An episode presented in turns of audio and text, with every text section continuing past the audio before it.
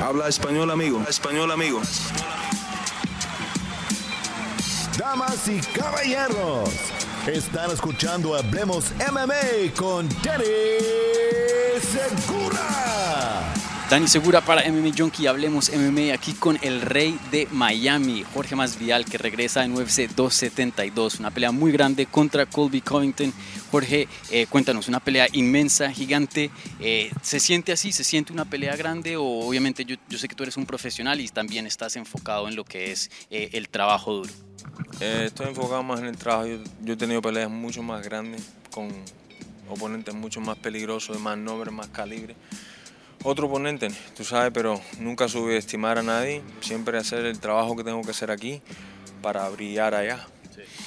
Y oye, eh, te tengo que decir, este es un evento estelar, no hay un título en juego, eh, eso habla mucho de, de, qué tan grande te has vuelto dentro de, de, este deporte.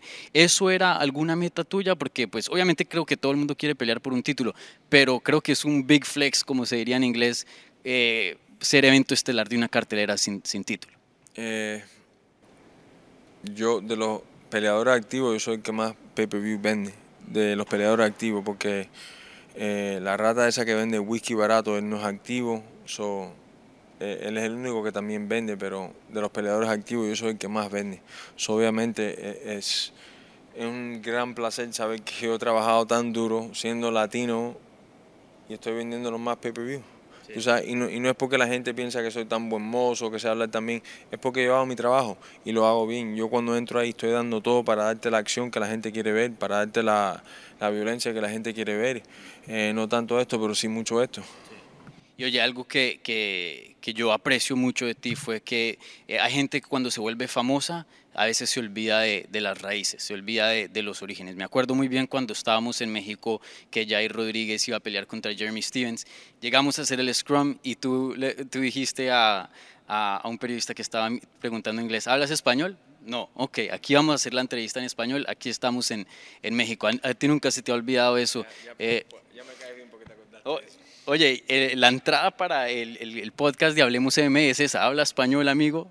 Yo te la mando para, para que veas. Pero qué tan importante ha sido no olvidarse de eso, porque pues lo hemos visto, mucha gente llega a la fama y, se olvida de eso. No, no, creo que pudiera olvidármelo, es parte del día en día. Eh, yo no hablé inglés hasta que tenía 12 años y yo me crié en la comunidad latina, tú sabes. Eh, en Miami con todos, eh, los colombianos, los venezolanos, los puertorriqueños, los dominicanos, los peruanos, todos estamos acá en Miami y, y, es, eh, y es, bien lindo la, la, comunidad donde yo vengo. También siempre que yo siempre he querido traer la atención es que la gente latina trabajamos el triple duro y los pagan mitad del precio. Y eso es algo que yo siempre quería cambiar. So, por eso que yo tengo muchas peleas con el UFC, porque no me han querido pagar lo que yo me merezco, ganando de campeones, a campeones. So, yo yo trataba de cambiar eso mucho, tú sabes, no porque venimos de sitios malos, los van a pagar mal y los van a tratar menos que, que otras personas. Sí. Y otra cosa que, te quería preguntar, y me alegra que mencionas eso porque es exactamente eso. Tu carrera es interesante porque lo habías hecho todo antes de que entraras a esta fama. Habías peleado con ex campeones, habías peleado por título, lo habías hecho todo, tenías un pocotón de peleas. Y hoy día pues estás en una posición que muchas personas envidian ¿no? y quieren estar. Eh, de alguna otra manera, eh, ¿prefieres que tu camino haya sido así? Porque como dices, creo que para muchos latinos representa el, el esfuerzo que les toca a veces dos, tres veces más duro, especialmente como inmigrantes y, tú eres pues prueba de eso. En la vida hay que, hay que poner metas, hay que enfocarse y, fajarse duro, pero cuando vienes de desventaja significa que no vas a decir, ay, pobre yo no, significa trabajar más duro y, eso es algo que me encanta hacer. Eh, yo creo que son las únicas personas que cuando la gente que trabaja en la construcción me ven se excitan, la gente que corta el gras cuando me ven se excitan porque yo, yo soy ellos, la calle, la gente que viene de, de trabajar duro a través de mí hablan y a través de mí pueden, pueden vivir también porque yo soy igual que ellos y ellos son igual que yo, soy un latino y hijo de inmigrantes que no tuvieron un dólar cuando llegaron acá, mi papá vino en una balsa, eh, mi madre vino con 100 dólares aquí y desde chiquito yo sé lo que es el trabajo duro porque yo no veía a mi mamá porque estaba trabajando. No me llegué a creer con mi papá por situaciones de la vida, él estaba eh, en la cárcel y eso. So, so, la vida para mí no era fácil creciendo, como muchos de los latinoamericanos, pero mm, me puse el sombrero de, de, trabajar y trabajé. Dos preguntitas bien rápido porque yo sé que eres un hombre muy ocupado. Eh, algo que me encantaría ver es un evento estelar con Jorge Masvial en Miami American Airlines Arena. ¿Eso lo tienes en, tu bucket list? ¿Cuándo vamos a ver? Vemos que UFC va a Jacksonville y eso, pero ¿cuándo vamos a ver a UFC en Miami? No tengo idea, no tengo idea. Eh, porque hay un precio por eso. O sea, UFC quiere que yo traiga el show a Miami. Nunca han podido vender el estadio entero en Miami. Ellos tienen un caballo que piensa que lo puede hacer y es yo. Pero si no me van a dar, como he dicho, el dinero que yo me merezco, no lo voy a hacer.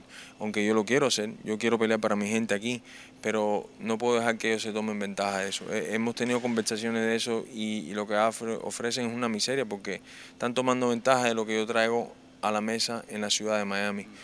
O para mí es bien fácil. Dame lo que me merezco y yo hago lo que sea. Si no me quieres dar eso, entonces no, yo no me voy a vender.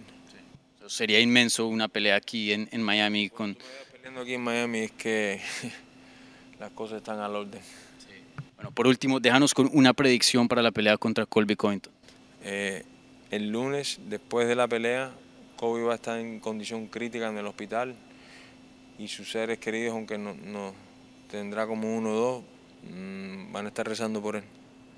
Gracias Jorge, te deseo toda la suerte y bueno, estén al tanto ahí de UFC 272. Siempre.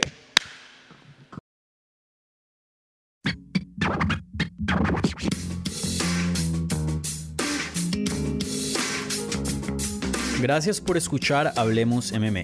Si les gustó el show, los invitamos a que se suscriban en su plataforma favorita de podcast para recibir episodios semanales. También déjanos tu review o cualquier comentario. Pueden seguir Hablemos MMA en Twitter, Instagram y Facebook en arroba Hablemos MMA. Y me pueden seguir a mí en arroba Dani Segura TV. Hablamos la próxima semana.